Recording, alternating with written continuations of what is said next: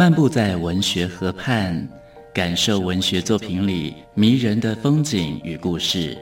阅读原本是一件孤独的事，可是当我们讨论一起读过的书，这个过程就足以形成最美好的陪伴，也让局促的心灵有了转身的惊喜。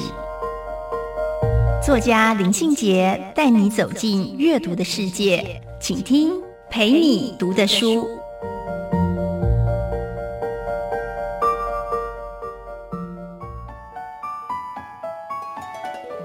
大家好，我是林信杰。今天陪你读的书，要跟大家分享的作品是杨子宝的《味无味集》。这个书名非常特别哦，它是出自于古典的“味道”的“味”，无味就是没有味道，从没有味道里面去品尝出味道，这就是《味无味集》的创意跟发想。曾经呢，杨子宝教授呢。到了建中红楼文艺营来谈欧洲的感官与艺术教育。在这个谈话之前呢，我其实已经熟读杨子宝的每一本书，非常佩服这一位文化视野与品味独具的作家。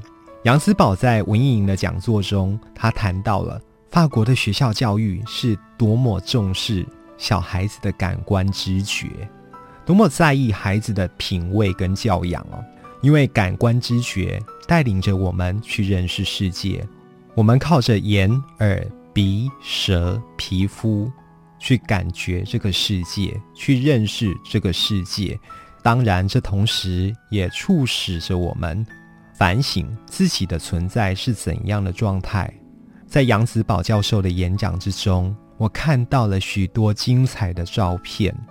那个照片呢，是上海世界博览会的现场，以及欧洲在进行品味跟教养的现场。杨子宝曾经特别提到过，有一个非常重要的教育课程，是在法国中小学里面的味觉周的活动。这个味觉周的活动里面呢，学校提供了孩子们品尝各种食物的机会，让学生认识各种蔬菜、水果以及饮料。并且呢，聘请了最优秀的厨师到学校烹饪，把最好吃的食物给学生吃。这些都是政府出钱的，所以呢，孩子们不分种族、性别、贫富贵贱，他都可以享受到这一场盛宴。在享受的时候是平等而且有尊严的，跟着大家一起吃好吃的东西，喝好喝的饮料。不用自己花一毛钱，这当然是教育最好的投资。我一直认为，好吃的东西在记忆里面会形成一种保护的感觉。跟好朋友吃好吃的东西，分享美食，也让自己的个人品味跟教养有所提升。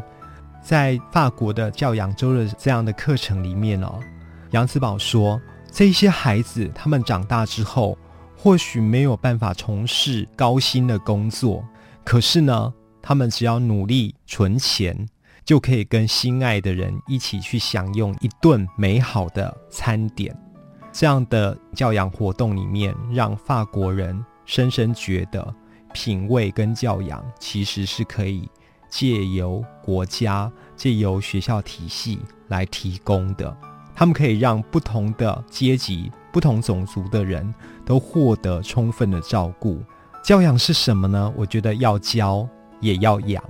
最近几年，台湾的食安问题让人忧心。除了影响身体健康，我们的品味、我们的感官知觉，好像也被这些黑心商品给劣化了。所以呢，阅读《味无味集》的时候，我们一直在思考，如何从食物里面去辨别出好。跟不好，如何从食物之中去得到教养跟品味？这一本《味无味集》从饮食谈到了文化，也谈到了生活的趣味。在教学工作让我感到疲倦的时候，读《味无味集》这样的书，自己也好像被疗愈、被抚慰了。五分钟系列小单元，与您同游文学河畔。带给您小确幸的滋味。